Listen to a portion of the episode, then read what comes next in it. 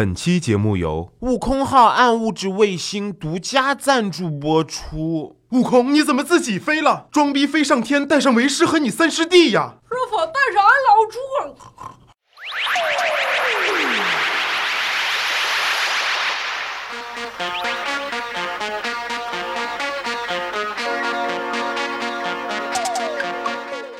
Hello，大家好，这里是每周五更新的电影说，我依旧是骚儿哥说电影的电影说的主播，I'm sorry。那在节目的一开始呢，骚儿哥要跟大家说的是，骚儿哥又要在节目里面送电影票了。Sorry 哥会在十二月二十二号之前评论的骚友里面抽取十位，每人赠送电影《寻龙诀》的电影票两张。另外呢，大家可以关注喜马拉雅 FM 的公众号，回复 TP，然后参与我们这个二零一五最受欢迎主播投票，每天可以给 sorry 哥投上一票。当然了，除了给这个 sorry 哥投票之外呢，大家还可以给这个非常不着调的主播调调投上宝贵的一票。那首先还是进入无节操电影推荐。今儿骚儿哥要跟大家推荐的这部电影叫做《红楼》。那这个红楼呢，可不是四大名著《红楼梦》的那个红楼啊，这个楼是骷髅的楼。这部电影，骚儿哥看来呀，那就是脑洞大开导致脑残的代表作之一呀。别的烂片呢，骚儿哥都是在这个剧情里面找漏洞，这部电影是在漏洞里面找剧情。整部电影给我的感觉呀，那就像是导演喝大了的情况下拍出来的。这电影逻辑不顺就算了吧，配乐声音还大过人物台词。导演呀，你赶紧给人剪辑师把钱结了，重新输入一版不行吗？本来你这个电影就省钱，没敲字幕，有一段 sorry 哥恨不得钻到屏幕里面问问这些个牛鬼蛇神，你们他敢不敢说话大点声？老子听不清啊！老馆长，你还没有回去啊？啊，我再看会儿。哦，那我就先回去了。哎，行。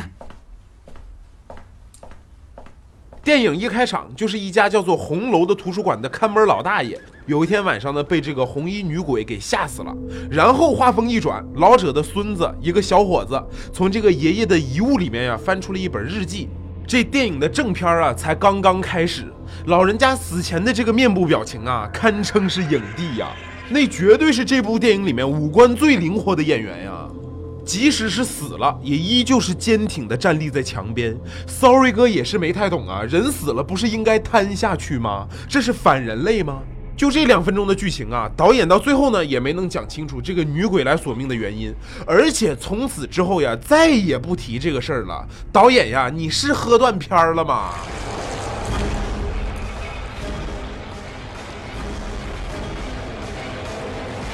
故事回到这个老大爷年轻的时候，抗日战争啊刚刚结束。骚儿哥看到这儿的时候，根本就想不通啊，老大爷到底是多大岁数了，还在图书馆看大门呢？这身子骨也是挺硬朗的呀。老大爷年轻的时候呢，就叫他有志青年吧。他呢，这个在学校里也算是个风云人物。这有志青年呢，在学校里又有几个小伙伴，一个是他哥们儿，一个呢是爱慕着他的这个白富美，一个局长家的千金，还有一个这个就是千金的闺蜜了。说到这个闺蜜啊，，sorry 哥一定要隆重的介绍一下，因为这个闺蜜的欧式双眼皮啊，实在是太抢镜了，可以见得解放年代的医疗美容技术也是很前卫、很新潮的嘛。老军医给人拉完阑尾就拉双眼皮了，哎呦，憋死我了！于爷，告诉你啊，五爷是相中你们家望然了。嗨，这么大的事儿，然后电影画风一转，哎，就有这个两位老人来到了红楼，找到了看门的老大爷说亲。这个说来也巧啊，这个看门的老大爷就是有志青年的爹，尼玛父子俩在这看大门，这完全是家族产业门二代呀、仓促。说回这个剧情啊，这两位老人呢，说是想把侄女儿介绍给有志青年认识一下。有志青年的爹爹呢，就一脸担心的样子，说是有志青年不愿意，人家想要自由恋爱。于是呢，三个老人家就开始玩碟仙，算什么两个人的生辰八字。Sorry 哥，读书少，你别骗我呀！旧社会结婚算八字是请碟仙来算的吗？说真的，你们三个到底是不是在卖腐？人家来说亲的都是大妈大婶儿，你们两个老大爷来说亲算是怎么回事儿啊？而且呀，你不是说你儿子要追求自由恋爱的吗？怎么又算上八字了呢？然后，当然这个碟仙没请来，哎，还刮起了一阵阴风。上门说亲的两个老大爷呢就跑了。结果不负众望的就是这个老大爷当天夜里就见鬼了，那场面真是吓死骚瑞哥了，真的是月黑风高，狂风大作，狂风卷起的这个落叶呀，那都是后期 P 上去的呀。具体这一段讲了什么？原谅 Sorry 哥没看懂，电影配乐实在太大，Sorry 哥听不清这段对话呀。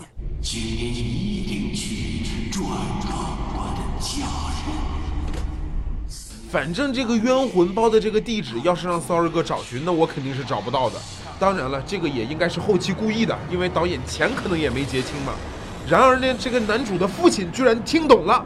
我认为呢，他是看了剧本，并且告诉了有志青年，让他去看看的。与此同时呢，有位记者收到了这个匿名信，并且报道了红楼老者见鬼的新闻。于是有志青年周围的几个好友就炸开了。后来有志青年在老爸的要求下，到了冤魂说的那个地址，见到了电影的女主，一个麻花辫、大浓妆的村姑，而且和电影最开始日记本里面那个照片上的女子是一模一样。我叫于望然。那你说吧，你来打听什么人？我是想打听，在你们这儿有一个叫胡思仁的吗？有志青年说明了来意之后呢，村姑一脸惊恐的样子啊。糟瑞哥也是搞不懂，你爹不是失踪了吗？你看到有人带着你爹的消息来，不是应该欣喜若狂、感恩戴德，一把鼻涕一把泪吗？你一副见了鬼的样子，你是谋害了亲爹吗？然后这个姑娘就故作惊恐地跑回到屋子里面，然后这个院门就哐的一声就关上了。但是男主一点也没有惊慌，这我也懂啊，毕竟你刚看过剧本，一切尽在掌握嘛。有志青年回到家之后呢，就跟家里人说了这个事情啊。农庄村姑也上他们家来致谢，然后有志青年的妈妈就一脸老鸨样啊，让女孩住在自己家。他的心思我一看就懂啊，当晚先想让自己的儿子尝尝鲜，明天卖到妓院去。你个不要脸的东西，我呸！当晚呢，有志青年就做了一个梦，梦到了农庄村姑穿着肚兜，隔着轻纱挑逗自己。Sorry 哥觉得呀，这绝对是导演自己想看这个农庄村姑的肚兜秀啊！这一段是纯为了激情在激情吗？这一夜之后呢，有志青年就决定帮助这个农庄村姑来找到他爹的尸骨。我去呀，梦到别人在梦里给你跳了一段艳舞，你狗日的命都不要了，你是多饥渴呀！之后呢，有志青年就带着他的同学们开始了寻亲的旅途。于大哥，谢谢你。我想，我还是别拖累你们了。大娘，我还是走吧。首先，男主的老爸和朋友们聊天，忽然想起来，这个三年前城外面死了人，然后埋到了城西坟场了。于是有志青年和农庄村姑就去城西，然后被一个傻子和一个彪形大汉绑架。然后呢，村姑就软软的叫了一声“大叔”，没错，真的只是一句“大叔”。这个彪形大汉就开始浑身颤抖，一副要高潮的样子，真是吓死 Sorry 哥了。阳痿早泄必须早点治疗，否则影响生育呀，亲。你们从哪儿来？回哪儿去了？啊，大叔，求你帮帮忙，求你了！肯定不去不去，哎哎，不去不去！大叔，你说说这农庄村姑是什么来头啊？只要来点色情刺激，世界都是你的，是吗？之后呢，这个彪形大汉就花钱买关系，带着男主女主到了停尸间，哎，彪形大汉就不见了。然后男主女主就到了停尸房，发现彪形大汉已经死了。就这段的特效，那真是逆天了呀！我第一次看电影，头上插把刀也要用特效的。咱这剧组是只管村姑的妆容，不管特效妆吗？而且那个灯光昏暗的呀，要不是女主看到这个彪形大汉忽然开始尖叫，Sorry 哥以为彪形大汉躺在停尸房，头上别了朵花呢。而且 Sorry 哥觉得呀，这个编剧也是编不下去了，于是停尸房就忽然又出现了一个要死的人。我是魏三。快去红楼！没错，男主拉开了一个停尸柜，里面躺了一个将死之人，一上来就是自我介绍加上指路，Sorry 哥也是挺震惊的呀。您胸口上都插了把匕首了，您还不忘了自我介绍呢？是导演给了多少钱让你演的这个角色呀？之后呢，男主和女主就跑了，并且通过白富美让警局介入，警局就封锁了红楼。然后男主和村姑就偷偷溜了进去，然后又闹鬼，然后又编不下去了，又出现了一个死人，没错，就是绑架他们的那个傻子。而且这个傻子告诉他们，其实傻子不傻，然后又让他们去下一个地方。然后男主女主又带着千金白富美去下一个地方，然后又是一个死人，死之前告诉他们再回去红楼。这个死人呢，就是最开始来男主家里说亲的那个大叔。我去呀，你们他妈这是玩连连看还是对对碰啊？解放年间就 Running Man 了吗？是不是洋气了一点啊？然后男主和女主带着同学们又回到了红楼。从这里开始，这个电影就变成了一个街机游戏。哎，一行人一进来就碰到了这个一群日本无脸男，然后慌乱中，这个记者的闪光灯亮了，触动了红楼里的机关，日本的无脸男们就集体被团灭了。Sorry 哥真的也是惊了呀！作为一个警察封锁、轮番放哨的地方，乌泱泱的一群人在楼里是又蹦又跳、又叫又喊呀。门口站的警察都是充气娃娃吗？都不进来看看里面这么热闹的场面，顺便拍下来发个朋友圈的吗？并且骚儿哥就觉得吧，这个时候要是没有个死人呀，这个电影可能就结束了。结果这个导演果然没有让我失望呀，一个没死透的忍者呢，忽然拔刀捅死了一个学生。然后更多的忍者像复制人一样就忽然出现了，大家很害怕，怕的就会跑。然后发现呢，这里居然是一个实验室，专门做人体实验。村姑的爸爸的尸体呢就在这里。然后忍者就又来了，然后就又变成了我跑你追，你追我跑，你是风儿我是沙的剧情。这个时候，白富美因为跑得太慢，被忍者给捅死了。然后警察进来救了大家。哇，这尼玛就这么大点的院子里面，一群人在里面围着圈子的跑了二十分钟，这警察您都没发现吗？而且呀，几百平米的地方，又是实验室，又是密室，又是地牢，尼玛这是哪家设计师设计的呀？空间利用的不错呀。你要不要给 Sorry 哥十平米的群租房也改造一下呀？立即立案调查，日本关东军。改造图书馆为人体实验室，屠杀中国人之罪行，并将相关。看到这里呢，骚儿哥忽然就顿悟了，怪不得豆瓣上有人说这真的是一部悬疑电影呢。谁说不是呢？电影画面一转呀，原来这个局长就是日本人，然后局长就觉得对不起女儿，对不起日本天皇，然后就剖腹自杀了。然后画面又一转，原来这个闹鬼事件呀，就是男主的爸爸的好友设的局。没错，就是最开始来说亲的那个，还有一个在这个中途离奇死亡了嘛，因为他们也在红楼看过大门，他们知道这里的情况，他们怕被别人说是汉奸就不敢声张，于是呢就用了这么一个法子。哇，你他那倒是报警啊！你知道警察是汉奸，你上访啊！你一副幕后英雄的样子，这么折腾完，人民群众又不知情，那你不就是汉奸了吗？你这个思路也是挺猎奇的呀。哎。没有不散的宴席，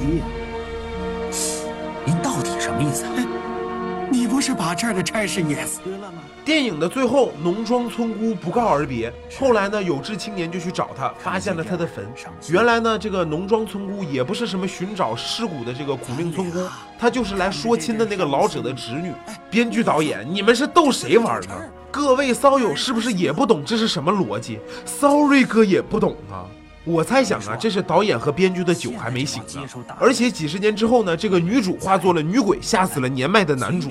没错，就是这样一部没有逻辑、没有剧情、只有漏洞且借用了游戏情节的抗日题材电影。每当编剧断片的时候呢，就死人。一部电影主演十几个，而且以平均十五分钟死一个的速度匀速进行，只有个打酱油的老者和记者没死。一个负责最后的揭秘，一个负责摁了一些闪光灯。而且看完整部电影呢，Sorry 哥也不懂这些人为啥就死了，为什么每个人到最后还剩一口气？为什么他们最后都只能说两句话，还包括一句自我介绍？傻子为什么要装傻？女鬼为什么来索命？导演和编剧脑洞为什么这么大？为什么这么脑残？这些疑问如果要通过第二部来解答，那 Sorry 哥保证第二部还是会看的，真的。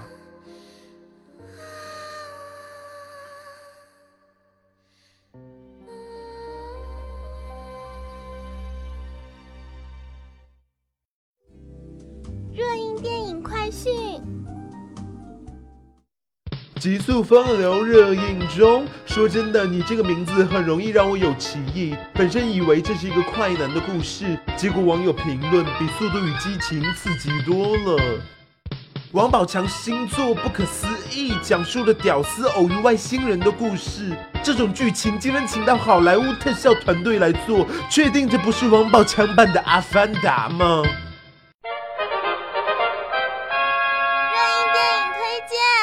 备受瞩目、万众期待、热血沸腾的电影《老炮儿》即将在十二月二十四号上映。通过 Sorry 哥的朋友圈来看，这部电影应该算是上乘之作。除了吴亦凡像是刚从《小时代》的片场赶过去的，但是也没有影响到影片的整体质量。像冯小刚这样会唱歌、会当评委、会演戏的金马影帝，Sorry 哥真的想要大喊三声：除了我还有谁？